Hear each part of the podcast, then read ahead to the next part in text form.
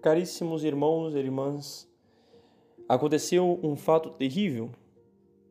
Na história da humanidade aconteceu uma marca, uma marca que abriu um abismo profundo numa das relações mais belas que havia.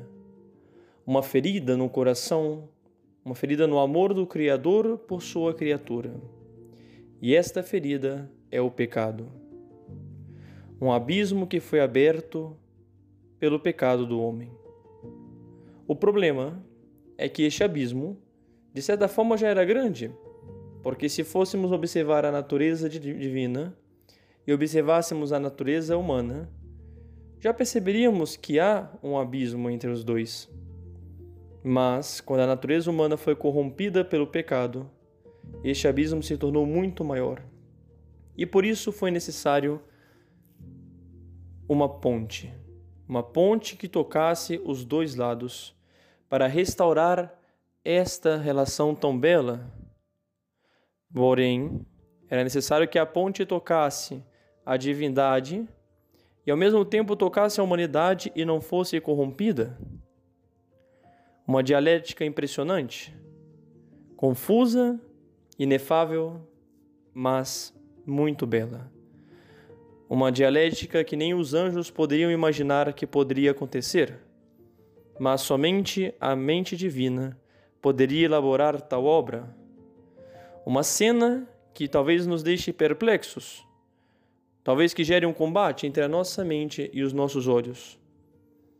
Por isso sigo com as palavras de Santo Agostinho, quando fala, olhando para o menino no presépio: Vejam, o Criador do ser humano se fez homem para que aquele que governa o mundo sideral se alimentasse de leite, para que o pão da vida sentisse fome, para que a fonte de todas as águas sentisse sede, e a luz da vida sentisse sono, para que o caminho da eternidade se fatigasse na viagem, para que a verdade ou o Verbo fosse acusado por falsos testemunhos e o juiz dos vivos dos mortos fosse julgado por um juiz mortal, para que a justiça fosse condenada pelos injustos e a disciplina e a ordem fosse açoitada com chicotes.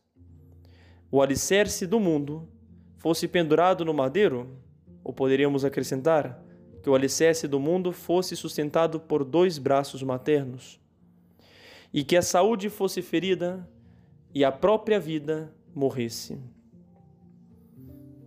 Por isso, no presépio, existe uma das realidades mais profundas. E por isso comenta São Paulo aos Coríntios: Deus escolheu aquilo que é estulto para confundir os sábios.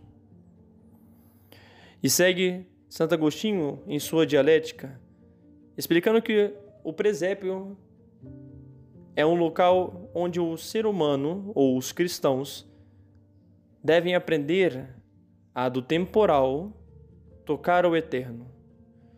A partir do visível, ver o invisível. E a partir do natural, chegar ao sobrenatural. Por isso segue ele: Jesus jaz no presépio, mas leva as rédeas do governo do mundo.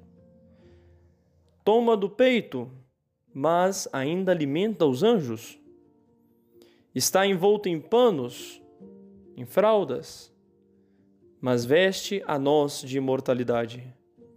Está mamando, mas ainda o adoram.